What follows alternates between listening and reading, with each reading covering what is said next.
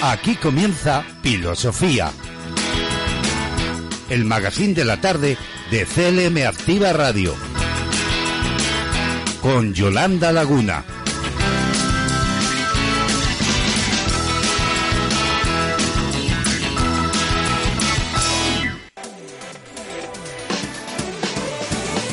En tu casa, en el coche, en la oficina, en la montaña. Sintonízanos en internet allá donde quiera que estés clmactivaradio.es y llévanos siempre en tu bolsillo.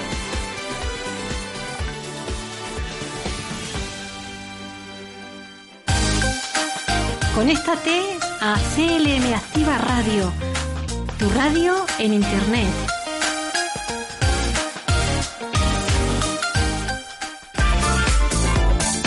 Si vives en Toledo, si trabajas en Guadalajara, si estudias en Cuenca, si sueñas en Albacete o si te diviertes en Ciudad Real, estés donde estés y hagas lo que hagas, escucha CLM Activa Radio.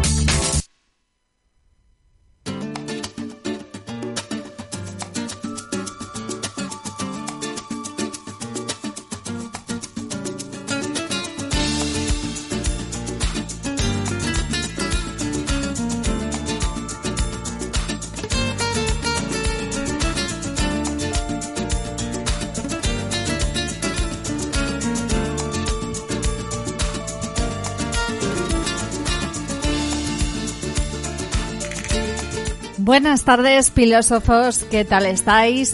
Aquí estamos, un día, un nuevo día en este martes santo 12 de abril en el que a ratos sale un sol radiante y a ratos cae un buen chaparrón.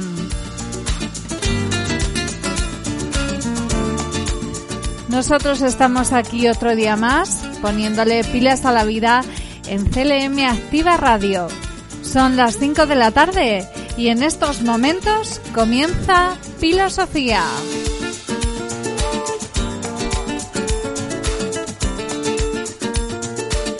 Quiero que empieces la tarde con energía, con entusiasmo, con nosotros, porque a pesar de la lluvia y de las nubes que hoy nos, nos acompañan, tenemos por delante 90 minutos de la radio más social y entretenida.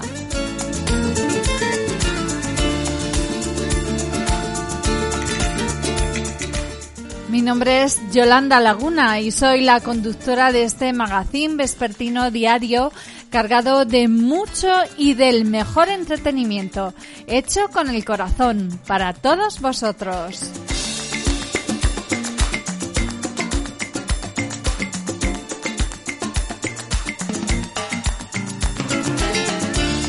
Pues filósofos, vamos a meternos ya de lleno en materia porque desde estos momentos y hasta las seis y media estaremos contigo.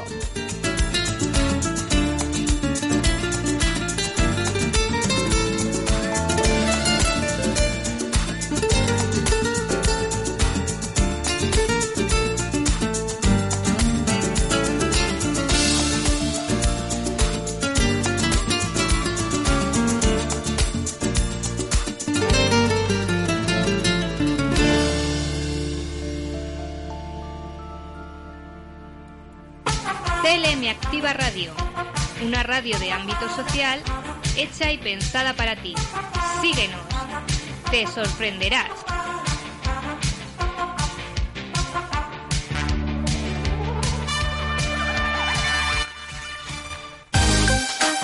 Conéctate a CLM Activa Radio, tu radio en Internet.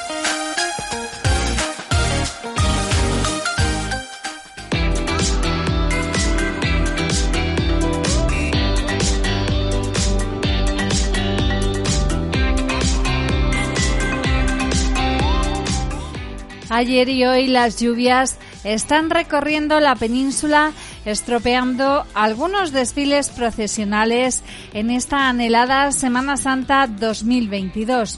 Una verdadera pena porque muchas cofradías han tenido que verse obligadas a suspender su estación de penitencia y se han tenido que quedar otro año más sin salir.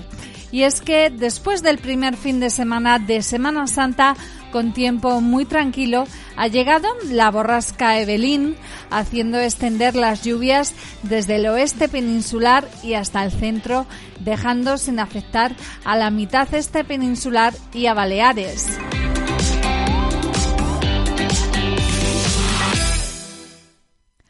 Hoy estamos teniendo un día de intervalos nubosos con precipitaciones que terminarán alcanzando al este de Andalucía y Castilla-La Mancha, así como a la comunidad valenciana y a la región de Murcia.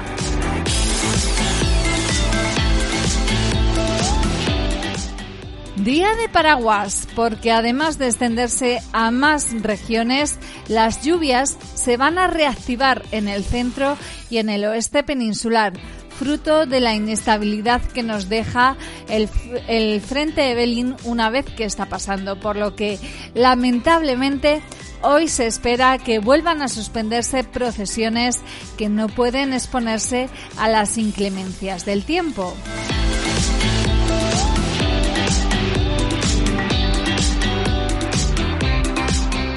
Pero afortunadamente a partir de mañana miércoles las lluvias irán remitiendo y el anticiclón irá ganando protagonismo poco a poco.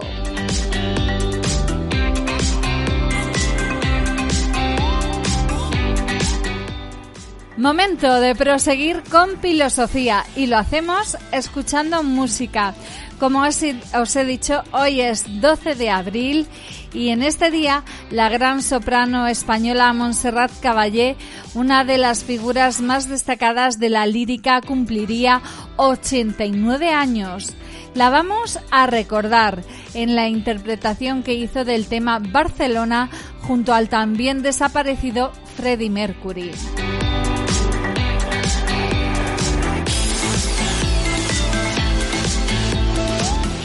Barcelona es una canción interpretada por el cantante de Queen, Freddie Mercury, y la diva española de ópera Montserrat Caballé. La letra y la música fueron en su totalidad creadas por Mercury junto a Mike Moran. En 1992 fue utilizada la canción como himno de los Juegos Olímpicos en Barcelona.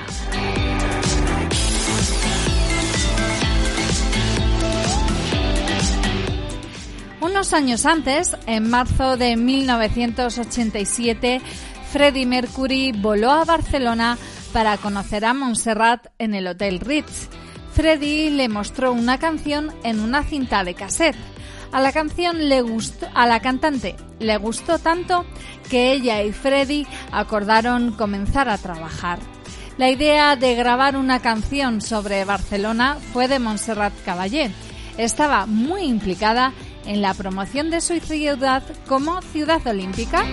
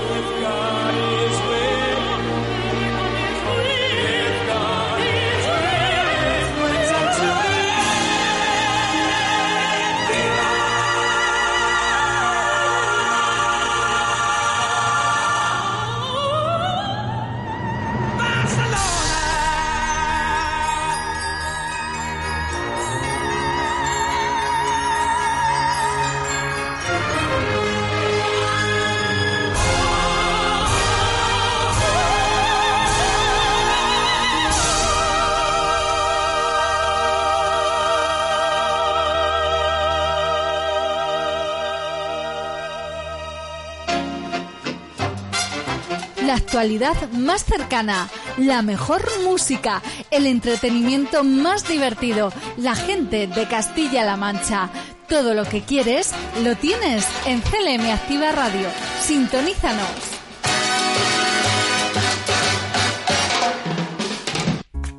Esto es CLM Activa Radio, la emisora más social en Castilla-La Mancha.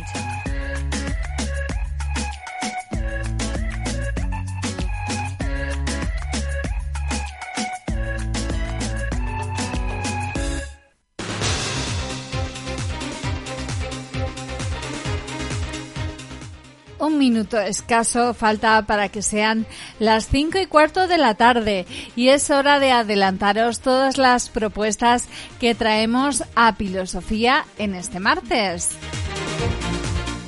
Así no perdéis detalle de todos nuestros contenidos porque no nos pueden faltar la información, la actualidad, las entrevistas, la cultura, la música y en general un entretenimiento de calidad. Pues todo ello constituye una oferta muy completa para que nos dejes acompañarte durante los próximos 90 minutos de la radio más social para ti. Díselo a todo el mundo. Pueden escucharnos en www.clmactivaradio.es y hacerse como tú y como yo, filósofos.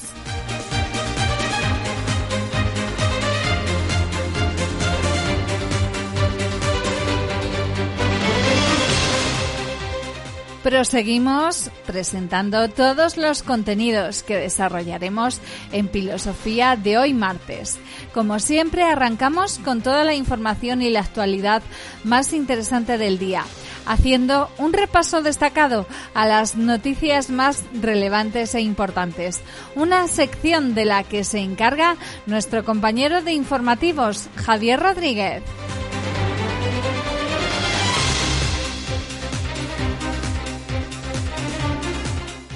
Tras la información llegan las variedades.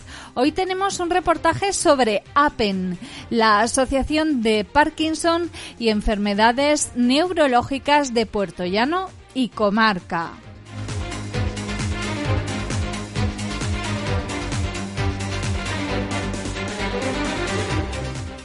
También incluimos una crónica sobre la presentación del libro Lolita contra el Lobo.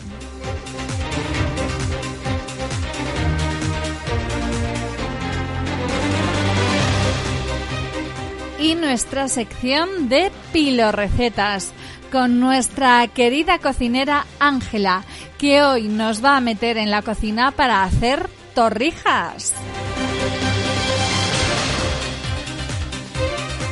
Y es que en ningún hogar puede faltar durante estos días una buena bandeja de torrijas.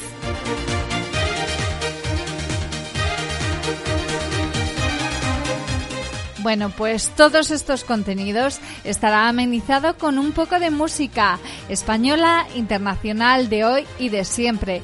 También algo de música cofrade propia de estas fechas. En general, música que sirva para recargarnos las pilas. Además de haceros el regalo diario que os entregamos con nuestra frase final.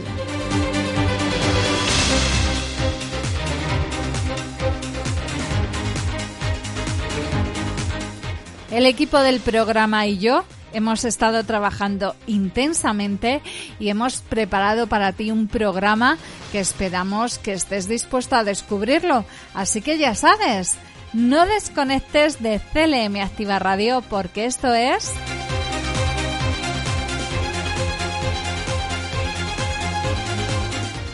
Filosofía, el arte de ponerle pilas a la vida.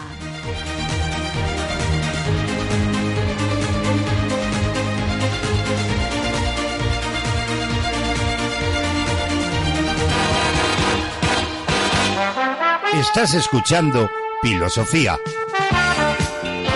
el magazine de la tarde de CLM Activa Radio, con Yolanda Laguna.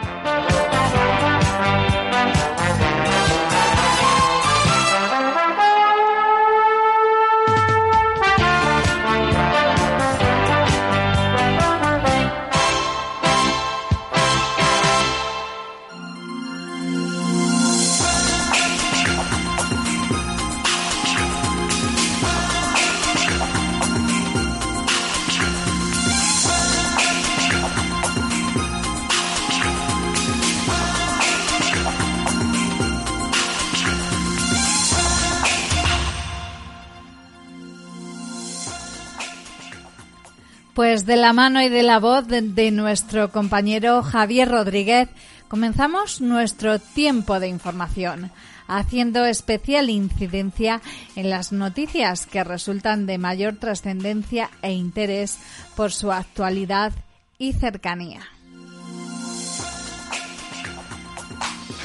Servicios informativos.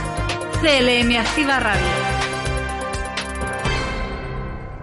Hola Yolanda, es el momento de repasar algunos de los asuntos que eh, son actualidad a esta hora de la tarde. En este martes 12 de abril hablamos de la detención a una persona por tráfico de drogas en Galvez. Fue detenido portando en su vehículo 143 gramos de marihuana, constándole además una requisitoria judicial de búsqueda y detención. Además, la colaboración ciudadana ha sido fundamental para localizar e identificar a esta persona. Y en cuanto a la actualidad nacional, el gobierno, eh, el gobierno de España eh, ha aprobado en reunión de Consejo de Ministros un anteproyecto de ley que va a regular de forma completa un nuevo procedimiento de evaluación de la edad de naturaleza judicial. Y ya en casa hablamos de los 1,2 millones de euros que se van a destinar a la financiación de proyectos y programas de entidades de atención a personas afectadas de Parkinson y a sus familiares. Bárbara García Torijano, consejera de Bienestar Social. El Gobierno regional tiene un compromiso firme. Yo quiero hoy, en especial, felicitar a la Federación de Parkinson de Castilla-La Mancha, pero también a todas las asociaciones que la conforman, porque hacen un trabajo excepcional, un trabajo importantísimo y, por tanto, hay que trabajar en todos los aspectos y en todos, de una forma integral, y proporcionándoles esos cuidados específicos en el ámbito familiar, laboral, social, cultural, en todos los ámbitos de la vida de una persona. Con lo cual, felicidades, enhorabuena por el trabajo que realizáis y sabéis que vais siempre y tendréis siempre la mano del Gobierno regional, del presidente Emiliano García Paje, eh, tendida para seguir trabajando a favor de estas personas y definitivamente se descarta el ATC de Villar de Cañas. Así lo señalaba el consejero de Desarrollo Sostenible José Luis Escudero. El séptimo Plan General de Residuos Radiactivos que se acaba eh, de publicar, esa hoja de ruta, queda ya clarísimo que Villar de Cañas y que Castilla-La Mancha no van a albergar ese almacén temporal centralizado y dejamos eh, muy claro, insisto, que Villar de Cañas en absoluto reunía ni siquiera los condicionamientos técnicos para eh, ubicarse. Y en la actualidad regional nos vamos hasta Guadalajara, ya que ahí se concluyen las obras de refuerzo del firme en la travesía de Sacedón, un pueblo de la provincia de Guadalajara, que además pasa a ser de titularidad municipal. Además, la alcaldesa de Toledo ha ratificado la permanencia de la oficina de correos del casco pese a la llegada del Museo Postal al, eh, a Toledo. Además, también en la actualidad eh, provincial hablamos de la aprobación la orden de inicio para redactar el proyecto de reposición del muro de contención de Ramiro de Maetu en Cuenca. Y hasta 23 ayuntamientos de Guadalajara han recibido ayudas para nuevas infraestructuras agrarias de uso común. También, eh, en este caso, la Diputación de Albacete eh, ha convocado un concurso nacional de jóvenes pianistas que además va a comenzar el próximo 18 de abril y tiene marcado carácter internacional.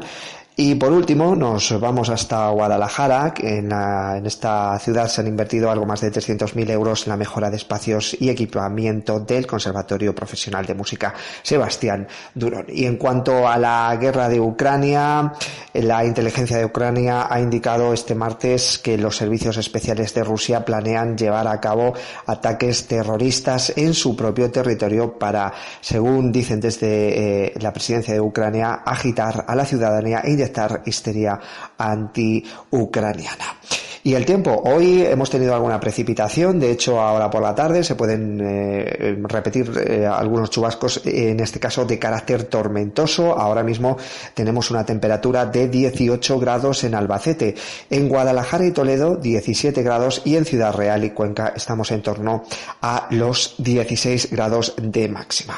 Esta es la actualidad, Yolanda, a esta hora de la tarde en este avance informativo. Recuerden que mañana a partir de de las 12 tenemos otro nuevo boletín de noticias para adelantarles algunos de los contenidos del informativo 1330. Ahora, eso sí, se quedan en buena compañía, la actualidad y, por supuesto, el entretenimiento con Yolanda Laguna y su filosofía. Servicios informativos. CLM Activa Radio.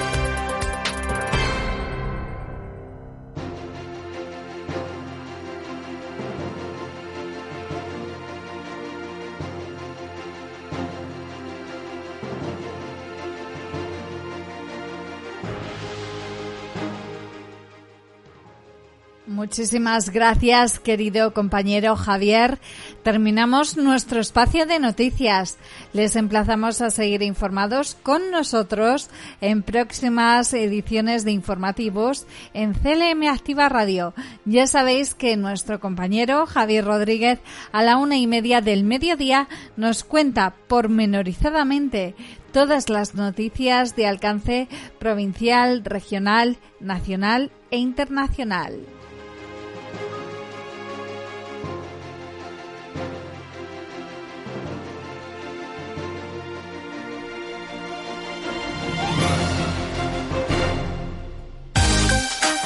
Conéctate a CLM Activa Radio, tu radio en Internet.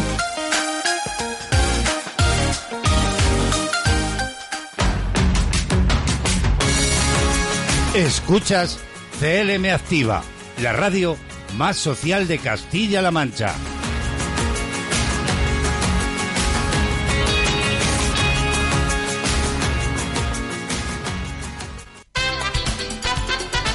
Sintoniza, escucha y disfruta. Esto es CLM Activa Radio.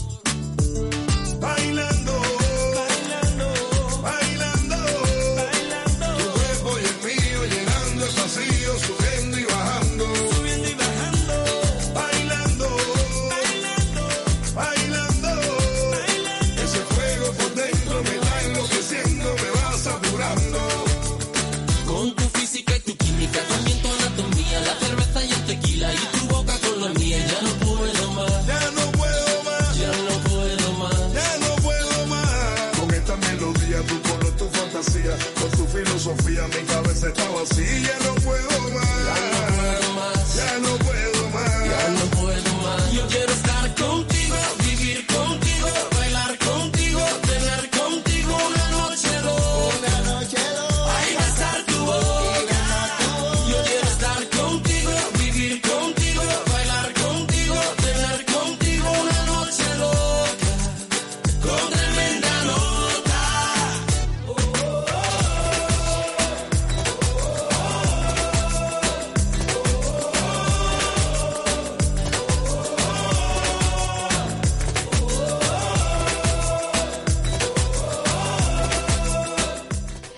Acercamos a las cinco y media de la tarde de este miércoles bailando con Enrique Iglesias y gente de zona. Pero tenemos más contenidos en filosofía, no te los pierdas.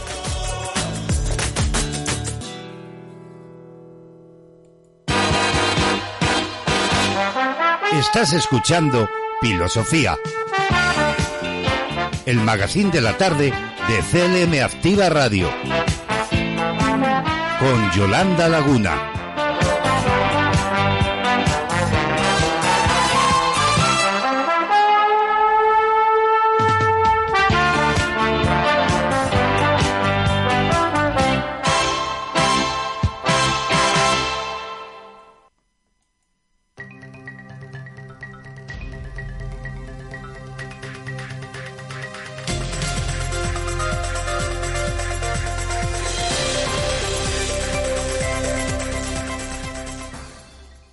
Con motivo del Día Mundial del Parkinson, que se celebra el 11 de abril, la Asociación de Parkinson y Enfermedades Neurodegenerativas de Puerto Llano y Comarca está desarrollando una serie de actividades que sirven para dar visibilidad a esta enfermedad crónica que afecta a unas 150.000 personas en España. La más destacada de todos los actos programados es la ponencia El Parkinson en primera persona, que ha corrido a cargo de la doctora Mercedes Muñoz Pasadas, neuróloga del Hospital Santa Bárbara.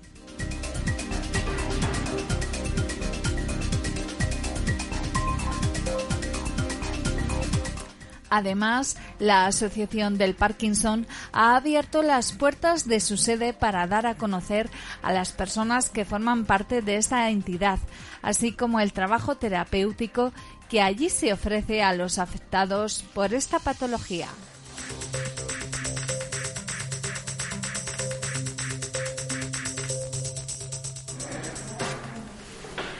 Estamos con Carmina Escudero, presidenta de la Asociación de Parkinson y Enfermedades Neuronales de Puerto Llano y Comarca. Estamos en la que es la antesala a la celebración de las jornadas para visibili- visibilizar la enfermedad. Buenos días, cuéntanos qué significa para ti este tipo de jornadas que dan a conocer la enfermedad a la sociedad para que seáis más comprendidos y los síntomas que vosotros padecéis con la enfermedad. Pues yo lo veo muy importante que nos juntemos y, seamos una piña y demos visibilidad a lo que está pasando. Que hay mucha gente que está con esta enfermedad que no está reconocida, ni incluso mm, que no saben ni a dónde dirigirse. Entonces, si esto se hace más a menudo, pues podremos mm, mm, darnos más a conocer y los que lo necesiten que vengan a vernos. Efectivamente. Cuéntanos, ¿cuántos afectados hay en Puerto Llano y la comarca con enfermedad de Parkinson? ¿No lo sabes? No, exactamente no lo sé, porque en, en la asociación estamos unos 30 y... Sí, y muchos, que hay muchos casos que sin diagnosticar, porque hay gente que lo tiene los síntomas, pero no se los diagnostican. Entonces, ¿Cuáles son las principales reivindicaciones que hacéis desde la asociación? ¿Qué consideráis que hay que mejorar? pues hay que mejorar, pues eso, que el ayuntamiento nos ayude un poquito más, que tenemos muy pocas ayudas, todo es a base de lucha y lucha y lucha, entonces mm, que nos ayuden. En, en conclusión. Explícanos ya para terminar qué tipo de actividades venís desarrollando en esta semana para conmemorar el Día del Parkinson, dar a conocer vuestra enfermedad y vuestras necesidades. Pues va- vamos a poner una mesa allí en el hospital el día 11, que es el día del Parkinson, y luego estamos haciendo también la actividad en esta de que viene una doctora de neurolo- neuróloga y entonces nos va a explicar las dudas que tengamos, que eso también es muy importante. Y luego, pues mm, mañana estaremos en la calle Aduana también mm, para que la gente nos vea y nos ayude.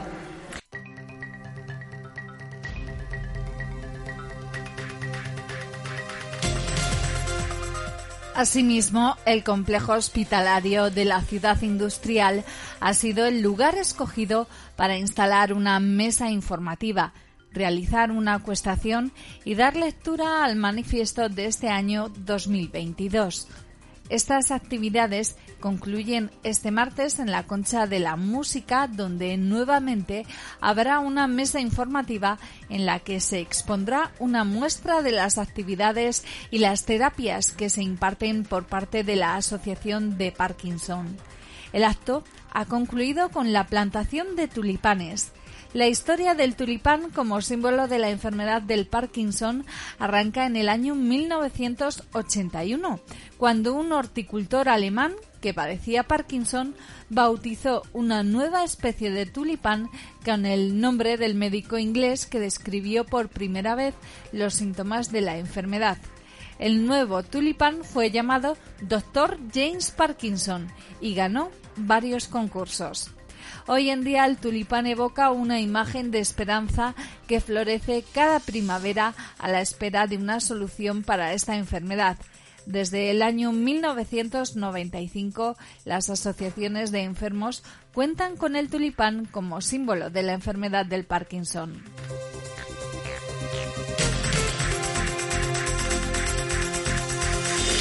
Por su parte, el Servicio de Humanización del Hospital Santa Bárbara de Puerto Llano ha dado un respaldo y un impulso fundamentales a esta iniciativa. Su principal responsable, Rebeca Bengozar, ha trabajado junto a los miembros de la directiva de APEN, ayudando en todas las necesidades y poniendo todo su esfuerzo y empeño en que todo salga a la perfección.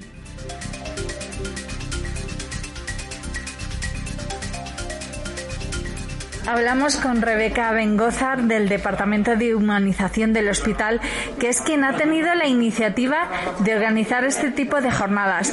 ¿Cuál es el objetivo y el sentido de este tipo de de eventos? Pues el sentido es de unir un poquito a los profesionales con la ciudadanía y sobre todo con las asociaciones que tanto daño nos ha hecho la pandemia y que voy a hacer todo lo posible para que esto se solucione. Exactamente qué tipo de actividades son las que estáis haciendo en el hospital. Por un lado están los que son las visibles, el ayudar a las asociaciones en todo lo que podamos eh, con nuestros profesionales o con nuestra pequeña aportación e interiormente está en un trabajo que no se ve, que es el actualizar pues protocolos a nivel sanitario, en, en centrarnos en que eh, los pacientes y ciudadanos se vean mejor atendidos por nuestra parte. Rebeca, ¿qué valoración haces después de haber concluido esa primera jornada? Un 10. Esto acaba de empezar y creo que se ve, vamos, que vamos a trabajar muy a gusto y que yo personalmente me voy a encargar de ello. ¿Cuál va a ser el siguiente evento? El siguiente evento, lunes, tenemos a el Parkinson allí con nosotros en el hospital y a ver qué podemos hacer conjunto. Pues muchísimas gracias. Gracias a ti, Yolanda, gracias.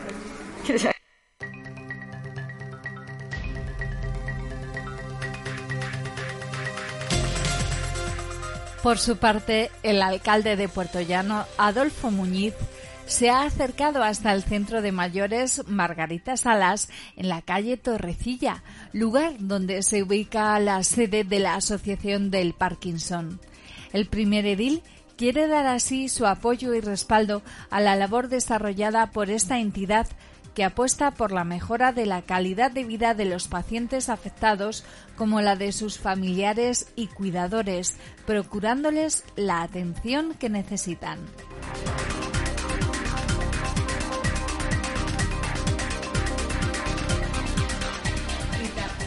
Sí, está aquí con, con vosotros y con vosotras y, y cualquier actividad que hagáis, pues ellos saben, igual Juanma que ella, que estamos encantados de, de poder participar y de poder echar una mano en todo lo que esté a nuestro alcance y que nos parece muy bien la labor que se está haciendo y a ver si poco a poco mejora la situación y podemos vernos las caras totalmente que es lo que estamos ya deseando todos, que podamos vernos las caras, aunque ya por la calle podemos ir sin mascarilla, pero aquí todavía pues nos cuesta un poco más de trabajo. Entonces eso, que vaya todo fenomenal, que espero que esta, esta charla que tenéis, que es muy importante porque creo que, mm, el que podáis esta semana estar realizando este tipo de actos para la celebración del Día del Parkinson, que es el, lunes, el 11, pues me parece todo muy importante hacia todo- todos los actos que encaminemos a mejorar la situación de las personas que, que están incluidas aquí, me parece mm, que, que, que contéis con nosotros, vamos a tope en eso. Estamos con vosotros totalmente. Y nada, solamente puedo ofrecer lo que estoy haciendo ahora mismo, ofrecer nuestros servicios y nuestro apoyo a todas las cosas que hacéis. Y además que conozco a, muchos, tengo a Fernando.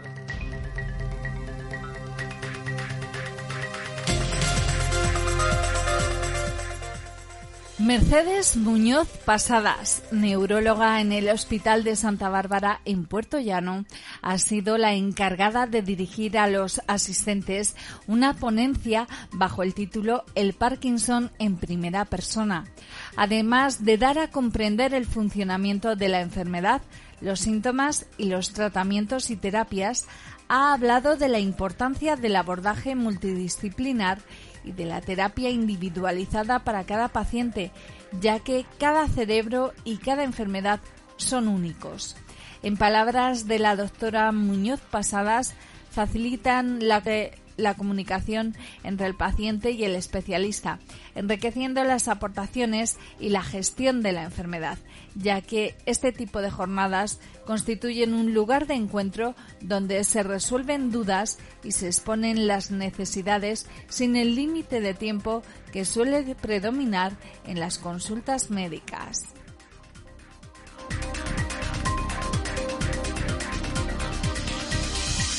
Estamos con Mercedes Muñoz Pasadas, la neuróloga encargada de la ponencia que ha ofrecido con motivo del Día Mundial del Parkinson, una actividad promovida desde el Par- Departamento de Humanización del Hospital Santa Bárbara. Mercedes, ¿qué mensaje has querido hacer llegar a los pacientes que se han acercado hasta aquí? Bueno, pues lo primero más importante que el abordaje del Parkinson es un abordaje multidisciplinar y dentro del abordaje multidisciplinar eh, todos debemos de trabajar de manera conjunta para ofrecer en cada momento lo mejor que pueda ah, que podamos dar al paciente y a sus familiares para que tenga la mejor calidad de vida, sea el- lo más feliz que pueda en ese momento y en esas circunstancias según eh, la- según esté y su situación personal y familiar. ¿Qué valoración haces de este tipo de eventos? Porque es una iniciativa que se está poniendo en marcha, es de reciente creación y la idea es que se sigan desarrollando este tipo de actividades. Yo creo que es una iniciativa muy buena, que el COVID había dejado parado ahí en el tintero muchas actividades que ya se habían promovido, pero el retomarla y, y- sobre todo eso, eh, impulsarla y darle continuidad para trabajar de manera conjunta todos los profesionales, para establecer la- lazos entre, entre el paciente y, su, y los profesionales que podamos ayudarle y así eh, facilitar la comunicación y las vías que, que necesite para, para mejorar la calidad de vida. Mercedes, durante tu ponencia hemos podido escuchar las líneas de tratamiento farmacológicas que utilizáis, pero nos has hablado también de otro tipo de terapias que son las que se ponen en marcha a partir de las asociaciones. ¿Es determinante el papel de este tipo de entidades para ayudar a los especialistas y al propio paciente a gestionar la enfermedad? Por supuesto, creo que es mucho más importante que el tratamiento farmacológico que a veces eh, tenemos muchas limitaciones en cuanto a aportar una medicación que, que obtengamos un beneficio. El trabajo de las asociaciones con la implicación de los profesionales, las terapias de, estimulación física, las terapias de estimulación cognitiva, terapias de logopedia, mm, hábitos, son fundamentales y contribuyen de manera muy, muy, muy importante en, el, en mantener la actividad y la autonomía y la funcionalidad del paciente. Yo diría y me atrevería a, a decir que incluso en determinadas fases es mucho más importante este abordaje que el propio farmacológico que podamos aportar lo- los profesionales sanitarios. Has hablado ya para concluir eh, de que en la consulta os encontráis con dos problemas a la hora de que el paciente comunique los síntomas y unas veces es la falta de confianza con el especialista y la otra es el miedo a hacer sufrir al acompañante, al familiar. ¿Qué se puede hacer para mejorar? Quizás eh, eventos como el de hoy, jornadas de sensibilización para dar a conocer la enfermedad y que los pacientes sepan y conozcan mejor los síntomas y también sus familiares. Es fundamental este tipo de reuniones porque desgraciadamente en la consulta no probablemente no tengamos todo el tiempo que necesitaríamos dedicarle a cada paciente para explicar de manera detallada lo que es una vez que lo diagnosticamos y cómo puede evolucionar la enfermedad y qué implicaciones tiene. Entonces estas reuniones incentivan el feedback y, y la comunicación entre profesionales y pacientes y nos enriquecemos todos, no solo ellos, todos. Es fundamental que uno exprese sus miedos, exprese sus dudas y nosotros le ayudemos en la medida que, que podemos. Pues muchísimas gracias, Mercedes. Muchísimas gracias a ti, Yolanda. Es siempre un placer.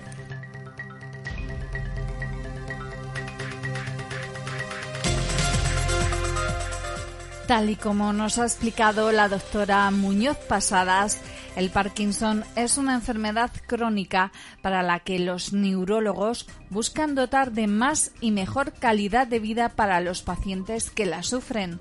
Por eso, durante la ponencia que ha ofrecido, se han explicado recomendaciones para que la, sintomatología del Parkinson sea lo menos perjudicial posible.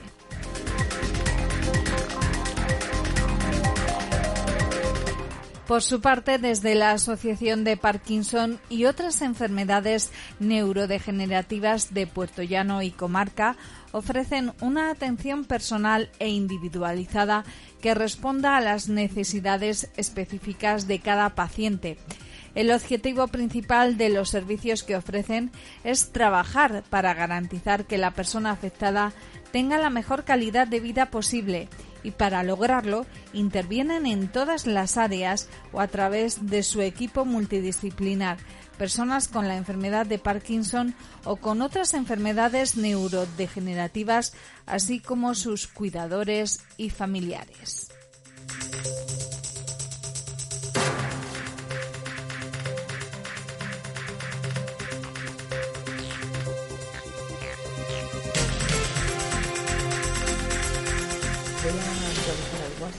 Estamos con Isidra Díaz, vocal de la Asociación de Parkinson y Enfermedades Neuronales de Puerto Llano y la comarca. Isidra, cuéntanos qué procedimiento lleváis los pacientes desde que experimentáis los primeros síntomas y hasta que sois diagnosticados.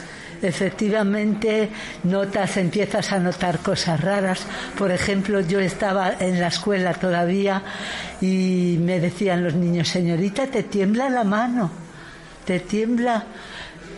Entonces, mm, esto al principio eh, un psicólogo o un profesional te dice, puede ser varias cosas, puede ser mm, temblor esencial, puede ser la verdad que para, para Parkinson hay una prueba determinante que es eh, la, el nuclear. La nuclear. La- la ¿En qué consiste, Isidra, esa prueba? Pues te colocan sin poder moverte durante media hora, te colocan unos paneles que van girando en torno al cerebro. Es una prueba un poco incómoda. Incómoda, pero es la que determina efectivamente si tienes Parkinson o no.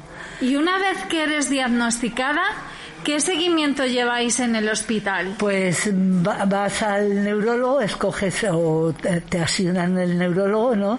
Y tú le vas contando cada cierto tiempo, cuanto te va dando consulta, los, la- las cosas que van apareciendo o desapareciendo en tu vida diaria. ¿Cómo te ha condicionado a ti la enfermedad? Porque nos has explicado que has sido docente, eh, que tratas de practicar natación a diario. ¿Cómo te condiciona padecer Parkinson en Pues tu día a día? Al principio era más fácil porque al principio lo llevaba, claro, como todas las cosas, cuando eh, es, no me molestaba demasiado, quiero decir, hombre, veía que a lo mejor me temblaba el pulso o, a lo mejor me cansaba un poco más de la cuenta, pero se- la enfermedad va avanzando y conforme va avanzando la enfermedad te vas dando cuenta del problema tremendo que es el Parkinson. Entonces, ¿qué hay que hacer? Pues cuanto antes, cuanto antes eh, diagnosticar y ya poner el tratamiento. ¿Qué tratamiento es el que tenéis? Normalmente empieza, empieza el tratamiento suele ser por dopamina. Está el Cinemed, está no sé varios varios mm, Me has explicado que es un neurotransmisor. ¿Qué función cumple? Pues es un neurotransmisor que cumple la función de regir todo lo que conlleva movimiento en nuestro cuerpo. Entonces, eh, aquí tenemos en la parte de atrás, pegando al en el cerebelo, tenemos la sustancia negra donde se van, se van destruyendo las neuronas conforme la dopamina va faltando, las, las neuronas van Va muriendo. muriendo. Entonces, eh, normalmente te recetan dopamina. Y luego ya cuando ya una persona, yo por ejemplo llevo 10 años, Diagnosticada. 12 años con Parkinson. Y ya llega un momento que a lo mejor la medicación no responde como tú quisieras, ¿no? Y entonces ya te ofrecen otras alternativas. Por ejemplo, mm, implantación de chips en el cerebro para para favorecer dopamina, para que la dopamina Para mejorar las capacidades del cuerpo, del de la cuerpo. movilidad y todo. y, y luego hay otros otros procedimientos está el ultrasonido que es sobre todo para el movimiento para el temblor Eh, hay varias varias opciones Líneas de tratamiento. Isidra, eh, te he visto muy activa y me habéis explicado tú y tus compañeras que eres una persona muy activa en la asociación.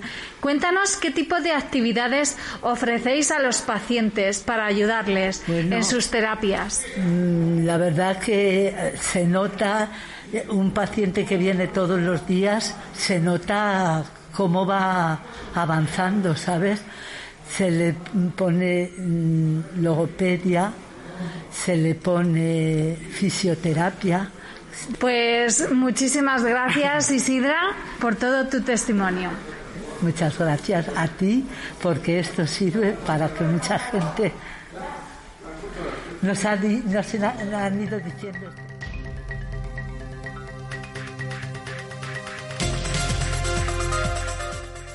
Las actividades que desarrolla la Asociación de Parkinson y otras enfermedades neurodegenerativas de Puerto Llano y Comarca se desarrollan a través de psicoterapias individuales y grupales.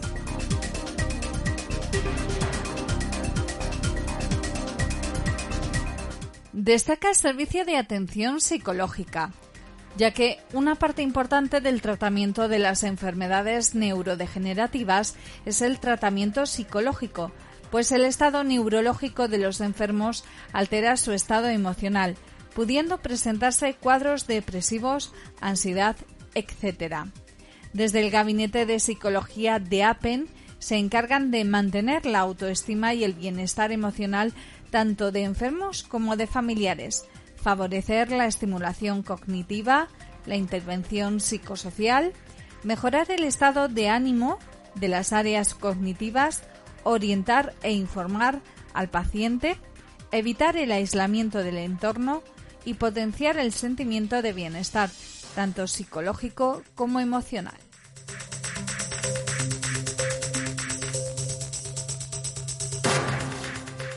Por otra parte, el servicio de terapia ocupacional está dirigido a personas con déficit de autonomía. Es complementaria a la intervención farmacológica y focaliza su acción terapéutica en deterioros tanto motores, comunicativos, cognitivos y sociales.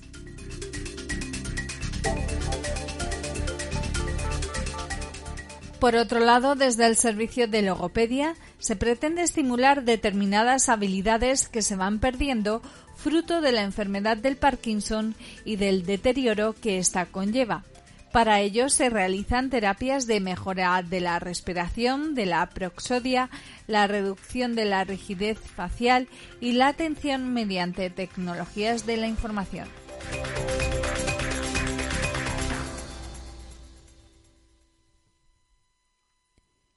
Por otro margen está el servicio de fisioterapia, donde se trabaja la tonificación muscular, se mejora la coordinación de miembros superiores e inferiores, las movilizaciones selectivas, electroestimulación, infrarrojos y baño de parafina dirigido a la artrosis y la rigidez muscular. Además, se organizan otro tipo de actividades, como talleres de risoterapia y relajación, cursos formativos, charlas y conferencias, coordinación con otros profesionales, acompañamiento y respiro familiar, campañas de sensibilización y actividades lúdicas y sociales.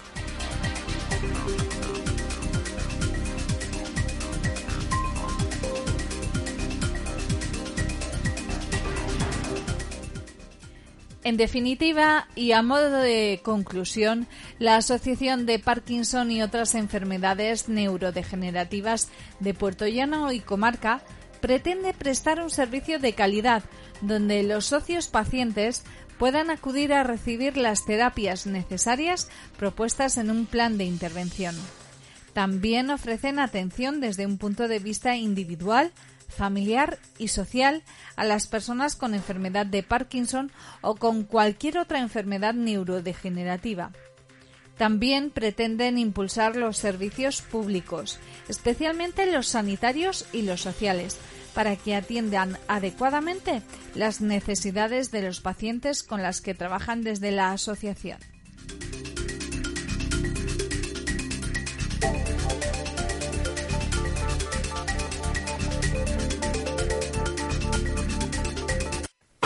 CLM Activa Radio, una radio de ámbito social hecha y pensada para ti.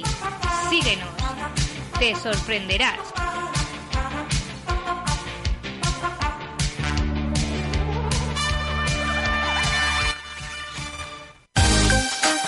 Conéctate a CLM Activa Radio, tu radio en Internet.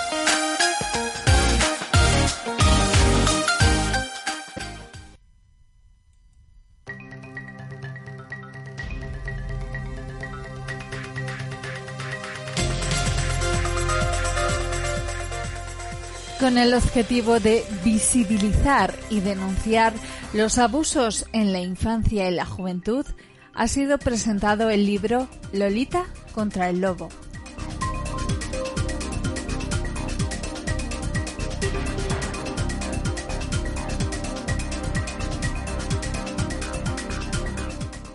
El Museo del Quijote de Ciudad Real ha acogido la presentación del libro Lolita contra el Lobo de Laura Estrego, que ha asistido de manera telemática a la presentación, y Nuria Coronado, que han estado acompañadas de la alcaldesa de Ciudad Real, Eva María Masías, la concejala de Igualdad, Ana Belén Chacón, el editor Ángel Serrano, miembros de la Corporación Municipal, así como de técnicos de la Concejalía y del Centro de la Mujer.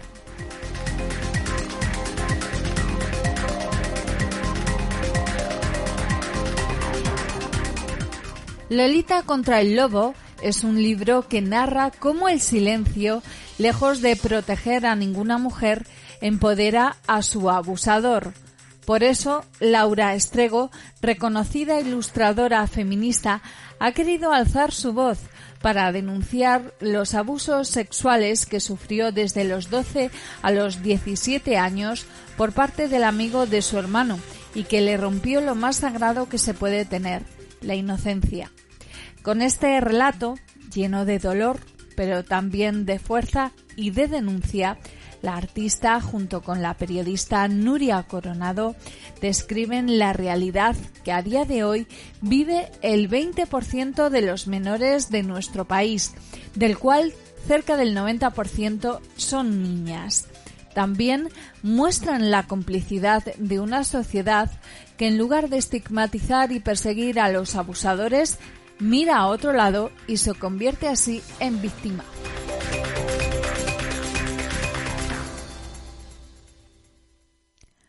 Durante la presentación del libro Lolita contra el Lobo, la alcaldesa de Ciudad Real destacaba que hay que denunciar y visibilizar una realidad que no se quiere ver, temas que históricamente se han venido ocultando porque son tabús. Asimismo, la primera edil agradecía a las autoras su valentía por sacar a la luz esos recuerdos y esas experiencias dolorosas para visibilizar esta problemática.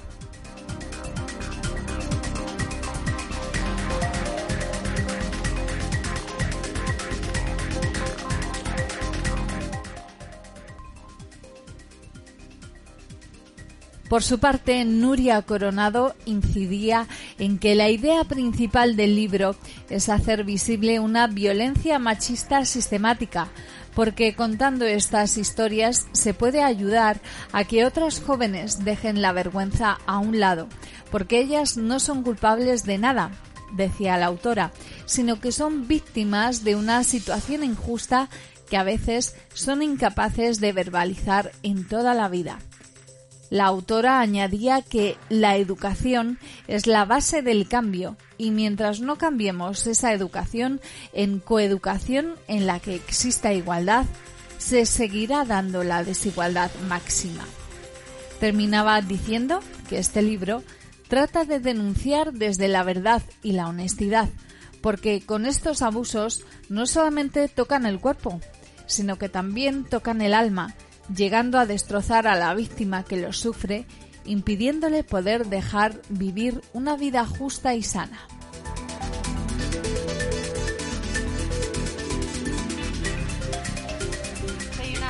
Soy una de las dos autoras y esta es una obra que lo que quiere es sacar eh, a, a la verdad ¿no? y sacar eh, algo que se está ocultando continuamente porque se trata como un tabú y mientras todo esto se produzca, los abusos sexuales en la infancia y en la juventud, en un 80% siempre a, a niñas más que a niños, pues se seguirá victimizando y se seguirá ignorando una verdad que necesitamos que, que se cuente a la luz. ¿no? Y Lolita contra el lobo es eso, es contar la verdad que no se quiere contar y es visibilizar eh, una violencia machista sistemática que existe en un 20% en los hogares de, de- de España en estos mismos momentos y que duele mucho y que contarlos es también una manera de ayudar a que otras niñas, a que otras jóvenes pues se animen a dejar la vergüenza a un lado porque ellas no son culpables de nada sino víctimas de una situación injusta en un momento tan determinante como pueda ser eh, la infancia o, o la juventud. La educación es la base del cambio. Pero el problema es que la educación siempre se deja para atrás porque parece que no importa y mientras no cambiemos esa educación a una coeducación en la que exista igualdad, pues se seguirá dando la desigualdad máxima, ¿no? Y el que en, nuestros hogares, eh, en estos mismos momentos, eh, se sigan dando estos abusos sexuales que te marcan de por vida y que en muchísimos casos ni siquiera se llegan a verbalizar a lo largo de la, de la vida porque te sigue dando vergüenza, porque te sigues sintiendo tú mal por lo que te pasó en lugar de que alguien tendría que haberte protegido de eso, es básico, ¿no? Y el problema es que todavía se sigue viendo como un tabú. No se quiere hablar porque es algo molesto, porque es algo feo y ese algo molesto y algo feo te arruina la vida. Eh, yo como víctima también de abusos sexuales en, en la infancia por parte de los hombres, te puedo asegurar que, es lo que a mí me da fuerzas para seguir luchando y para seguir denunciando y sobre todo para, para que haya otras niñas o otras mujeres que se atrevan a decir aquí estamos, seguimos adelante, pero no queremos que a ninguna más y a ningún niño más también, porque es cierto que también se da en- entre los niños y los jóvenes, les vuelvan a tocar. No solamente te tocan el cuerpo, sino que te tocan en el alma y aquello en muchos casos te llega a destrozar y no te deja a vivir ¿no? una vida justa y una vida sana en un momento tan importante como es la infancia. Y esto es lo que estamos haciendo aquí, Laura y yo, denunciar desde la verdad, desde la honestidad, para que la gente escuche y no se ponga manos en los oídos, sino que reaccione. ¿Cómo surge la idea de escribir este libro? Pues surge de una entrevista, yo soy periodista y le hice la entrevista a Laura y en esa entrevista se, abrió a, corazón abierto y, le dije, Laura, yo creo que tenemos que ir más allá que una mera entrevista, contar, eh, lo pensó, lo valoró y aquí estamos hoy con, con un libro que, que yo creo que la cultura al final es un elemento transmisor de cambio eh, social ¿no? y que un libro cuente desde, desde el dolor todo aquello que sucede de verdad es lo que puede transformar a que todas aquellas personas que lo vayan a leer empiecen a ver a lo mejor una realidad que no habían sido conscientes. No, no son los titulares en los telediarios cada vez que sucede algo, sino que está sucediendo todos y cada uno de los días en los hogares a través de padres, hermanos, vecinos, amigos de que están dando lo más hondo que es la inocencia de, de las niñas y de los niños cuando están abusando no solamente sexualmente sino al final es un maltrato eh, machista, ¿no? una violencia más y creo que no hay mayor violencia que, que- que hacerla en la infancia ¿no? por lo que supone.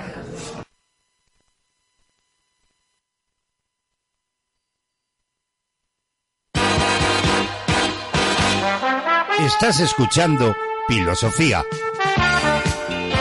El magazine de la tarde de CLM Activa Radio. Con Yolanda Laguna.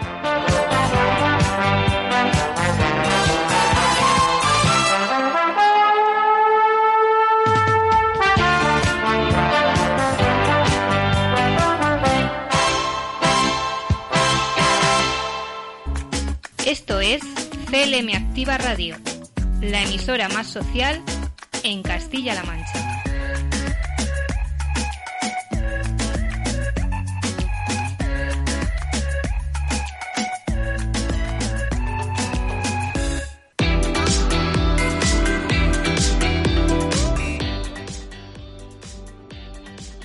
Bueno, y hoy es martes 12 de abril. Se conmemora el Día Internacional los Vuelos Espaciales Tripulados. El 12 de abril de 1961 se produce un acontecimiento extraordinario para la humanidad. Fue el primer viaje espacial tripulado por el ser humano y que fue protagonizado por el ruso Yuri Gagarin. Años después, en el 2011, la Asamblea General de las Naciones Unidas declara el 12 de abril como el Día Internacional de los Vuelos Espaciales Tripulados, en el que se conmemora en todo el mundo el comienzo de la era espacial.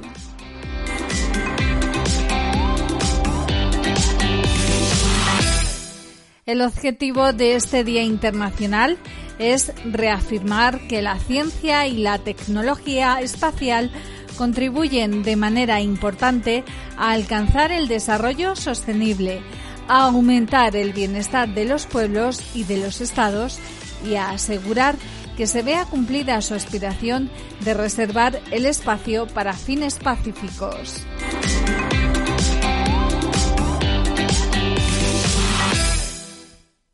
En la declaración del Día Internacional de los Vuelos Espaciales Tripulados, la ONU hace referencia a algunos de los logros más sobresalientes de la exploración espacial, como son los siguientes. El lanzamiento del primer satélite terrestre, el Sputnik 1, en el año 1957 o la primera mujer en orbitar la Tierra, que fue Valentina Tereskova, que logró su sueño el 16 de junio de 1963. Neil Armstrong fue el primer hombre en pisar la Luna el 20 de julio de 1969. La primera misión espacial internacional se produjo el 17 de julio de 1965 con el acoplamiento de las naves espaciales Apolo y Soyuz. En la última década, la humanidad ha tenido presencia constante en el espacio a bordo de la Estación Espacial Internacional.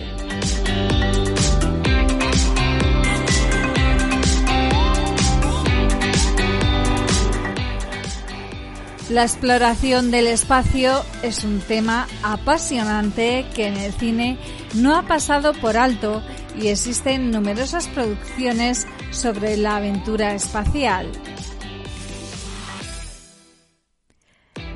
También hoy, 12 de abril, se celebra la Noche de Yuri para conmemorar el primer vuelo espacial tripulado y también el lanzamiento del primer transportador espacial aquel 12 de abril de 1981.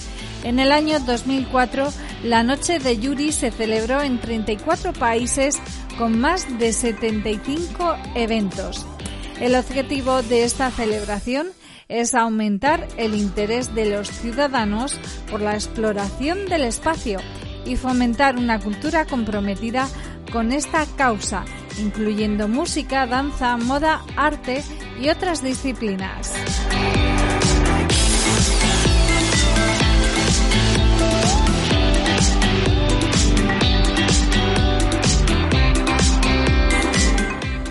Pues nosotros, si os parece bien, nos vamos a ir ahora en un viaje al espacio.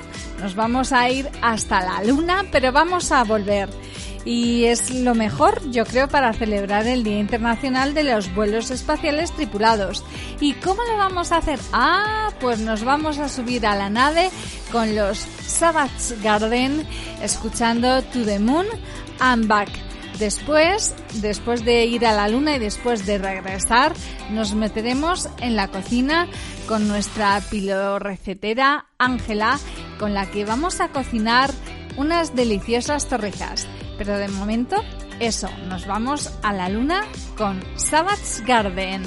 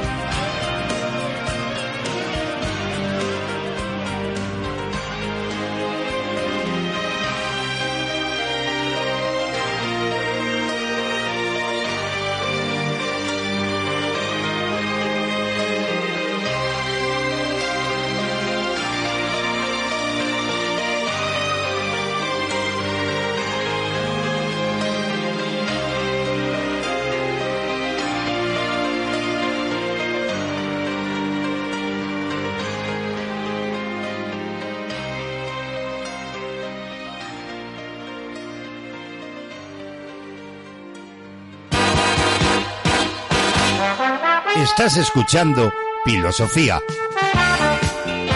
El magazine de la tarde de CLM Activa Radio. Con Yolanda Laguna.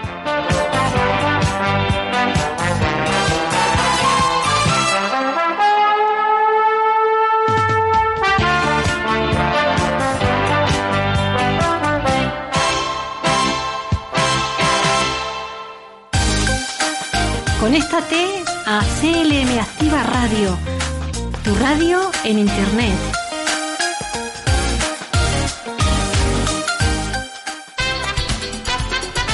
Sintoniza, escucha y disfruta.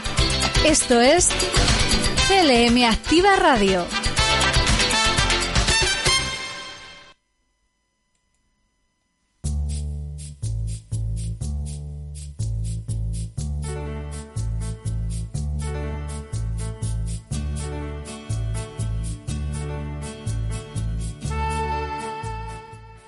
Recetas.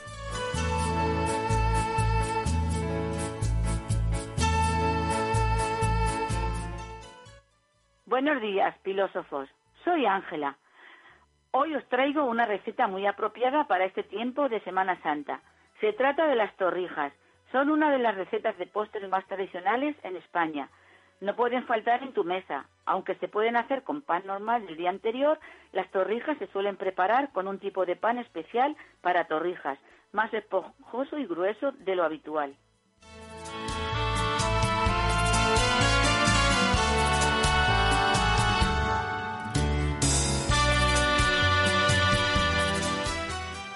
Yo me voy a centrar en la receta original y más tradicional del dulce más típico de Semana Santa, un postre humilde que está basado en una rebanada de pan, la cual está empapada en leche rebozada en huevo, frita en aceite de oliva virgen extra y aromatizada al gusto con almíbar, o en este caso azúcar y canela.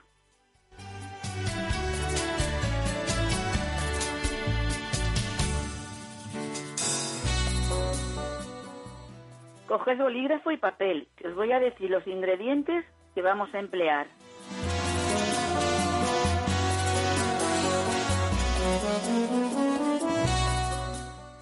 Una barra de pan del día anterior o una barra específica para torrijas, de venta en casi todas las pastelerías.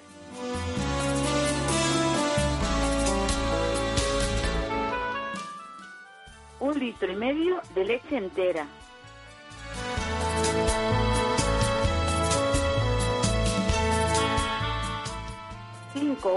medianos.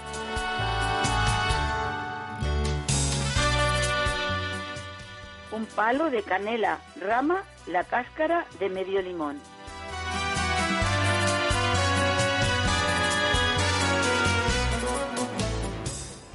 ...300 gramos de azúcar blanca y una cucharada de canela molida.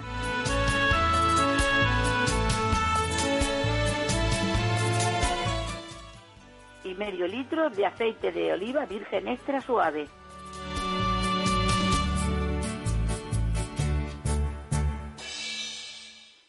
Continuación os dejo con esta receta sencilla.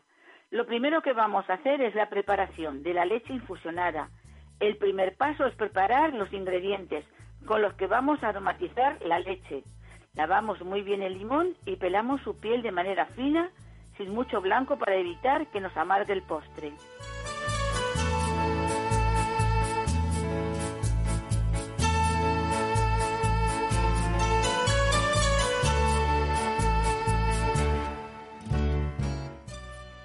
Calentamos la leche a fuego medio, casi hasta el punto de ebulli- ebullición.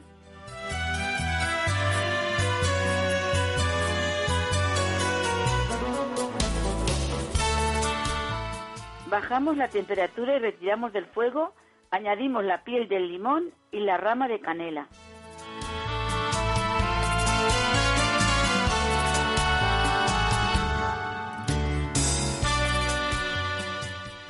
Dejamos todo en reposo durante 5 minutos, es decir, infusionando la leche.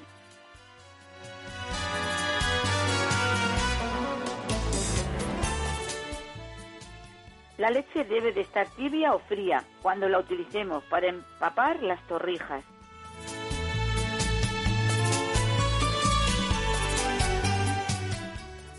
A continuación reservamos la leche infusionada. Un truquillo para que las torrijas no salgan empalagosas es no añadir azúcar a la leche que hemos infusionado.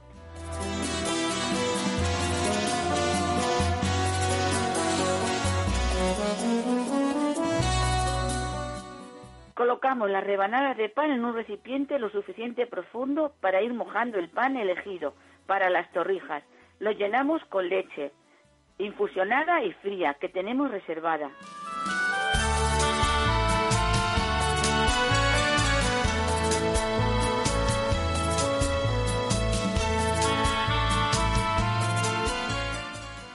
Batimos los huevos hasta que espumen un poco y añadimos dos cucharadas de leche infusionada.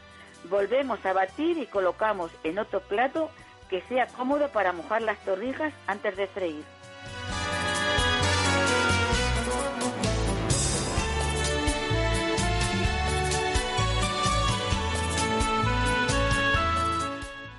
Ponemos una sartén con aceite de oliva virgen extra y calentamos a fuego medio. Mientras se calienta el aceite, bañamos las rebanadas de pan en la leche infusionada. Le damos la vuelta para que se impregnen bien, pero que no chorreen, y la pasamos por el huevo batido, que ya tenemos preparado. De ahí directamente a la sartén con aceite bien caliente.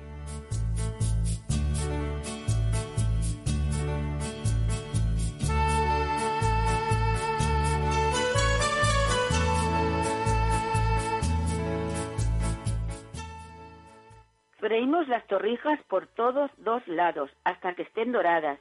Nos ayudamos de un tenedor para ir dando la vuelta a la torrija. Retiramos a un plato con papel de cocina absorbente para retirar el exceso de aceite.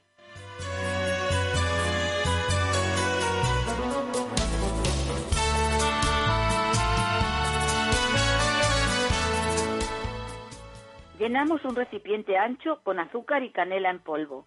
Necesitamos unas dos cucharaditas de canela en polvo por cada 100 gramos de azúcar.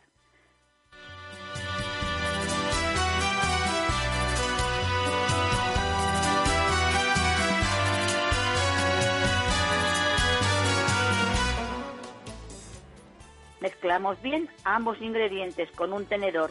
Rebozamos las torrijas en esta mezcla que se impregnen bien de azúcar y canela.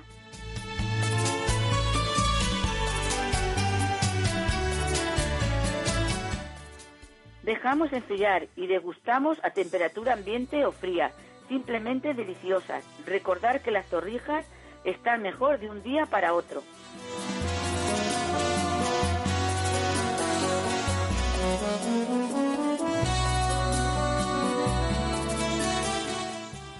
Y de esta forma tan fácil tendremos listas nuestras torrijas. Espero que las hagáis y sea todo un éxito en vuestras mesas, que disfrutéis cocinándola y saboreándola.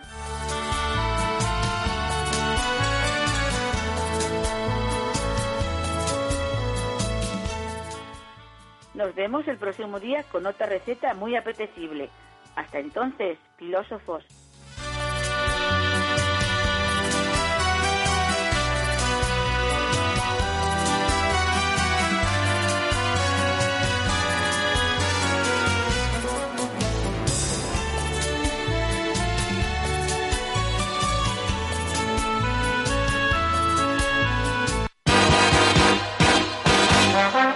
Estás escuchando Filosofía,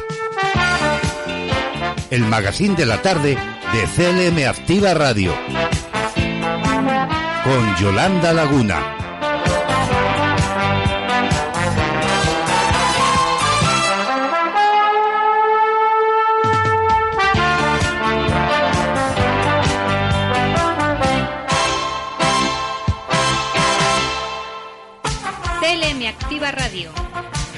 De ámbito social hecha y pensada para ti. Síguenos, te sorprenderás.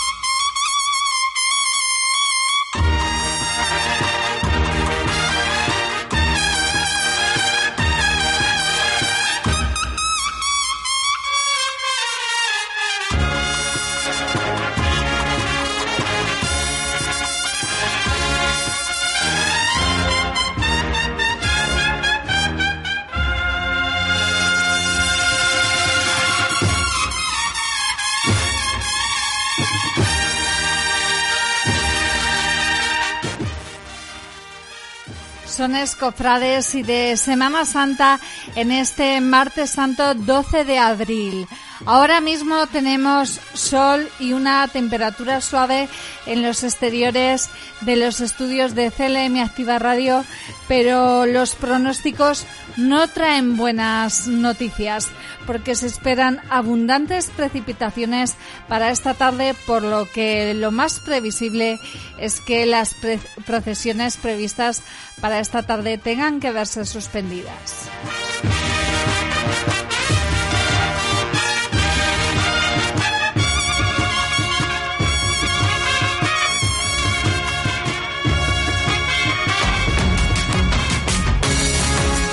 Escuchas CLM Activa, la radio más social de Castilla-La Mancha.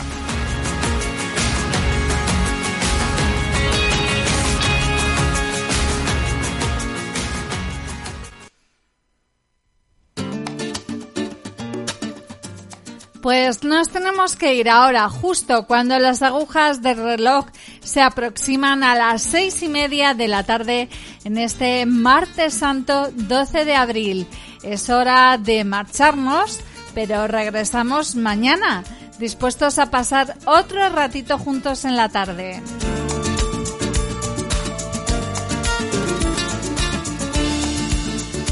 Antes de marcharme os quiero dejar mi regalo diario en una frase hoy de Don Quijote y que dice el agradecimiento que solo consiste en el deseo es cosa muerta, como es muerta la fe sin obras.